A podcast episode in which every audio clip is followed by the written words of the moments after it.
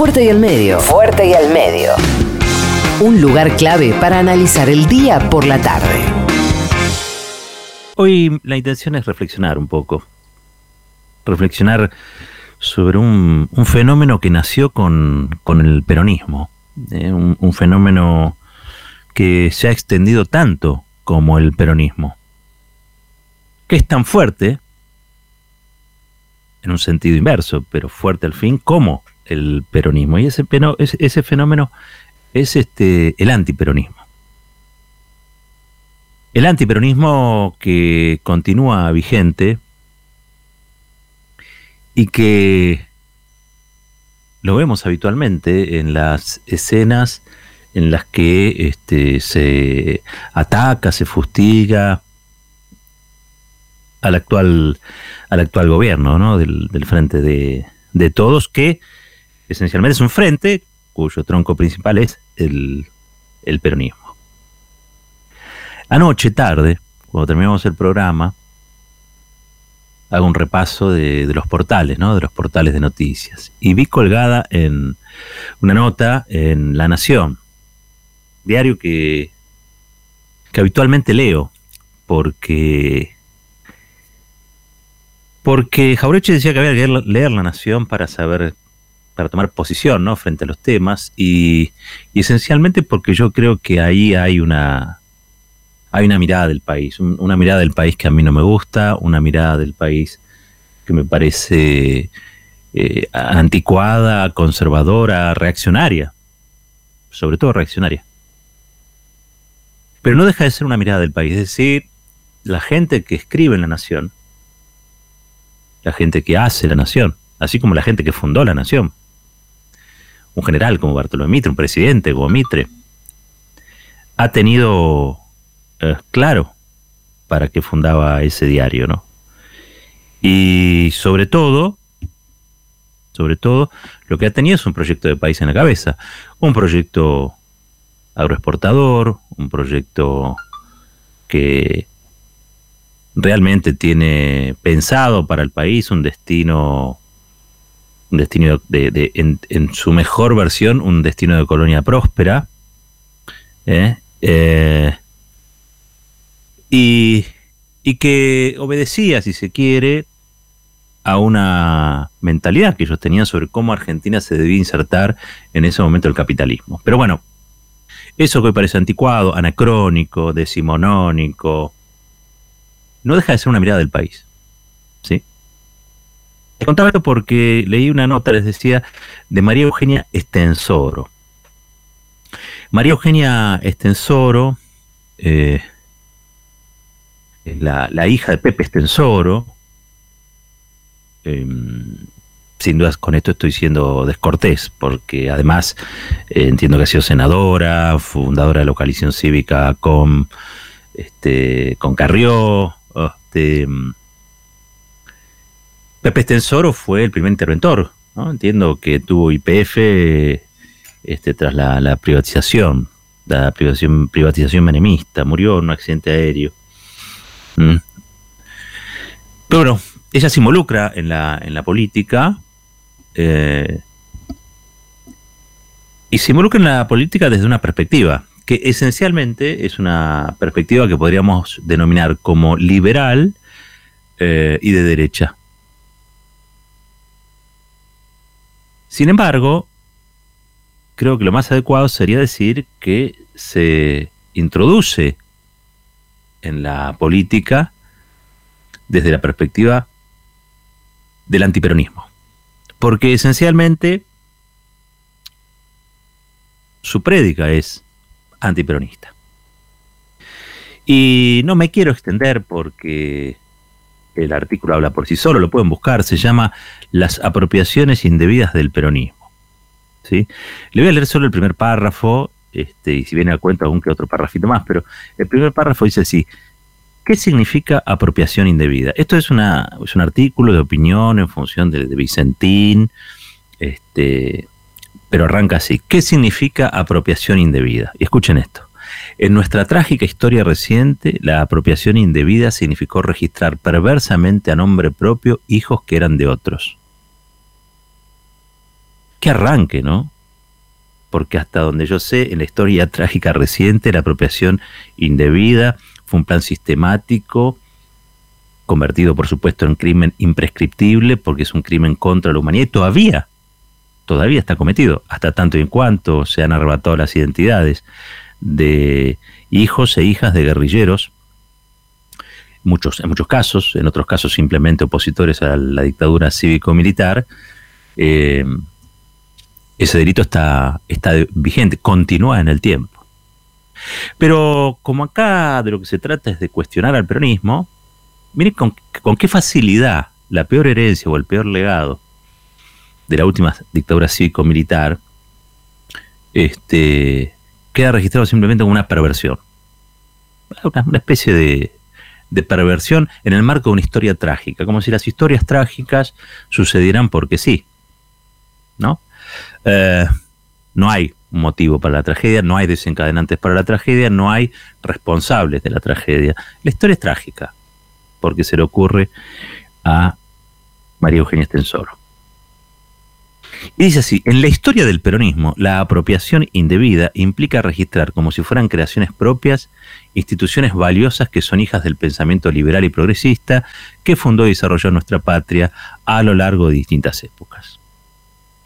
Lo que estamos viendo ahora es una especie de sinonimia también, ¿no? La parte por el todo, en este caso, hablando de una apropiación indebida, enmarcándolo en algo tan horrible como un crimen de lesa humanidad, un crimen imprescriptible, pero fíjense que enseguida aparece el peronismo como un apropiador. No aparece Videla, no aparece Macera, no, no, no aparecen esos, no, no. El peronismo aparece como un apropiador.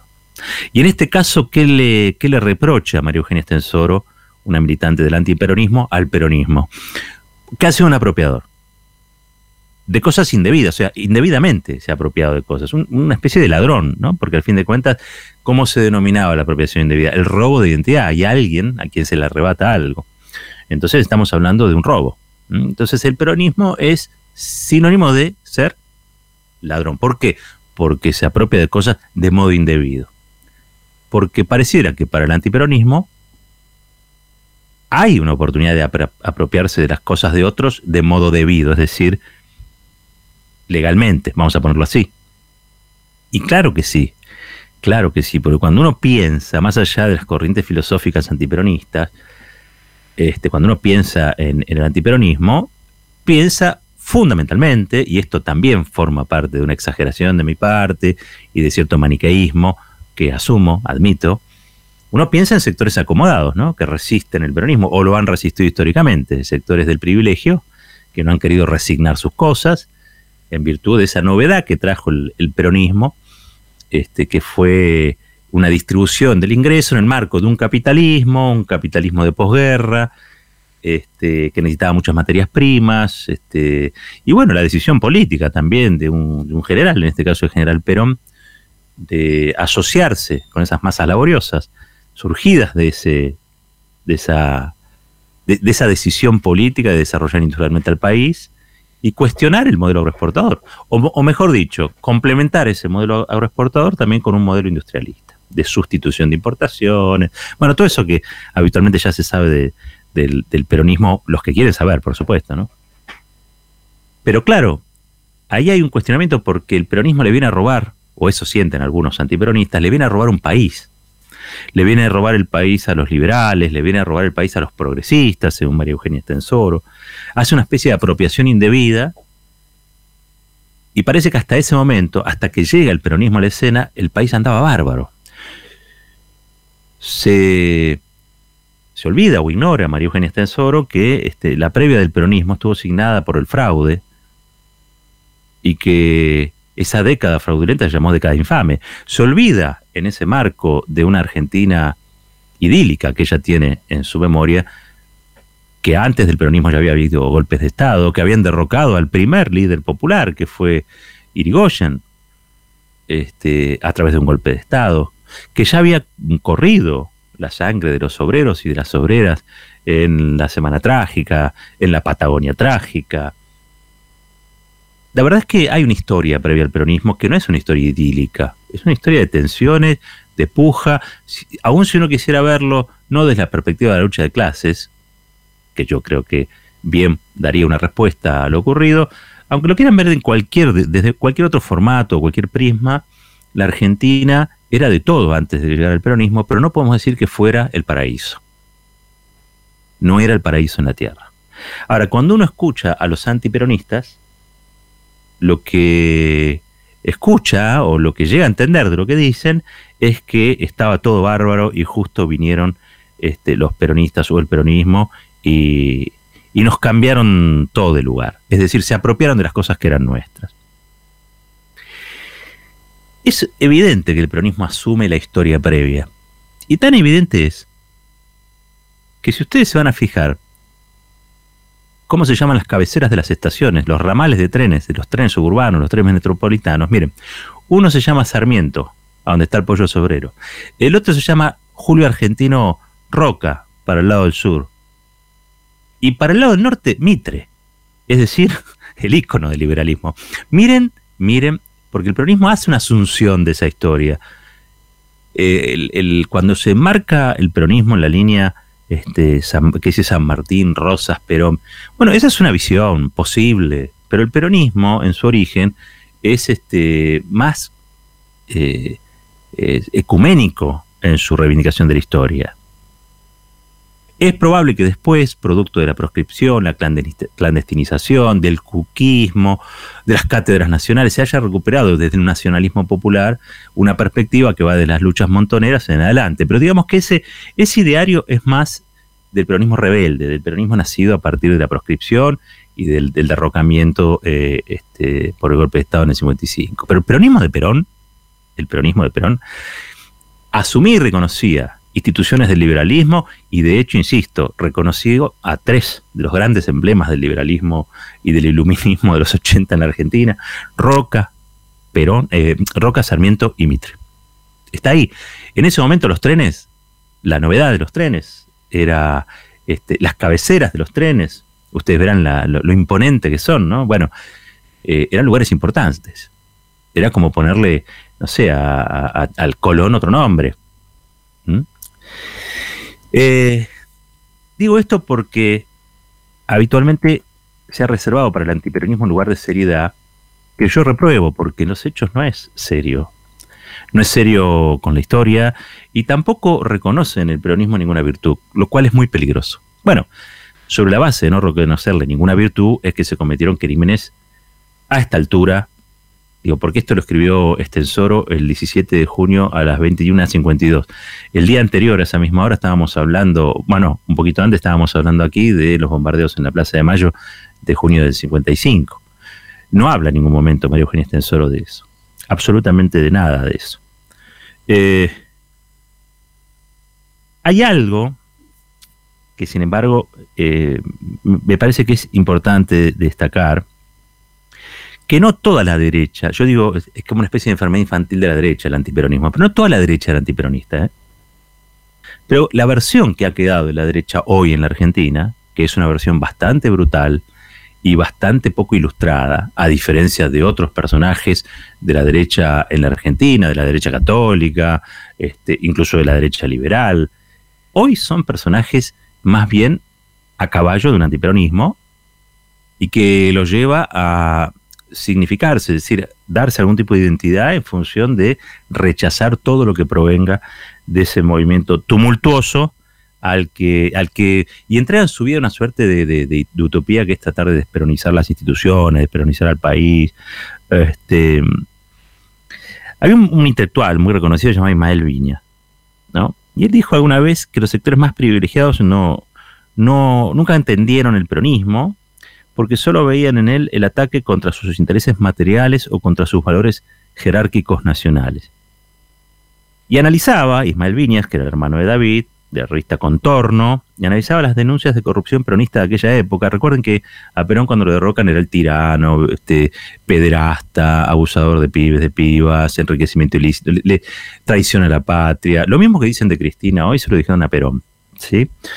Bueno, y se tuvo que exiliar, de hecho, para salvar la vida. Bueno, hay una serie de causas y Ismael Viñas, que venía de la izquierda progresista y liberal en un punto, eh, reconoce que la corrupción peronista de aquella época eh, era un argumento deshonesto para combatir al peronismo, porque dice, así un enriquecimiento que le parece moral, hay, hay un enriquecimiento que le parece moral, lícito, cuando es practicado por particulares, pero se convierte en crimen cuando lo practican otros, en especial funcionarios públicos. Entonces Ismael vino un intelectual, un provocador, pero es verdad que las clases dominantes se daban ciertas vidas, ciertos atributos, ciertas, ciertas posibilidades que le negaban al resto. Y lo que surge con el peronismo es un funcionariado que ellos no tenían ni siquiera en mente. Las políticas públicas que desarrolla el peronismo este, incluyen el nombramiento de centenares, de miles de funcionarios desplegados en todo el territorio nacional, este, que eran los que ejecutaban las políticas públicas. Entonces ahí llega también ¿no? el peronismo con un montón de gente indeseable a manejar un Estado que ya la derecha, fundamentalmente la liberal, no, no tenía o no manejaba a su antojo hay un Estado más grande, obviamente, después del peronismo, porque también fueron más grandes las políticas públicas, este, que reclamaba esa industrialización y que reclamaba esa etapa de modernización de la economía y de las instituciones en Argentina.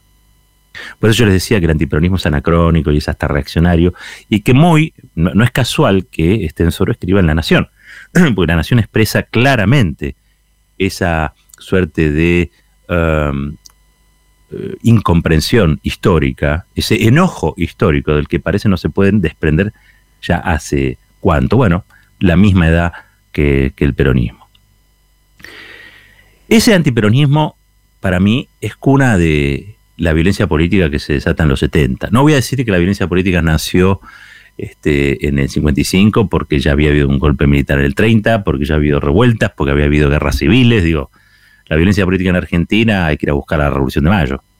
Y desde entonces más larvado, más expuesta, siempre ha habido violencia política en Argentina. Ahora, cuando llegamos al escenario, ahí sí, trágico, del golpe del 76 y su dictadura cívico-militar, nadie había pensado que este, en la Argentina podía haber eh, de la magnitud que hubo campos de concentración, exterminio, detención, tortura, o que compatriotas iban a ser todo eso que había sido ensayado allá en el 55, este, entre junio y, septiembre, bueno, pero esta vez ya era a nivel organizado y criminal, con todo el Estado detrás, este, y también con medios de comunicación muy influyentes avalando y justificando eso. Voy a recordar también que la dictadura cívico-militar de Videla, y esto debe ser un problema para Estensoro, era antiperonista, fue antiperonista. ¿eh? No había salvo en alguna fantasía de Macera que quería ser el nuevo, pero no había entre sus cuadros este, nadie que se reivindicara como tal.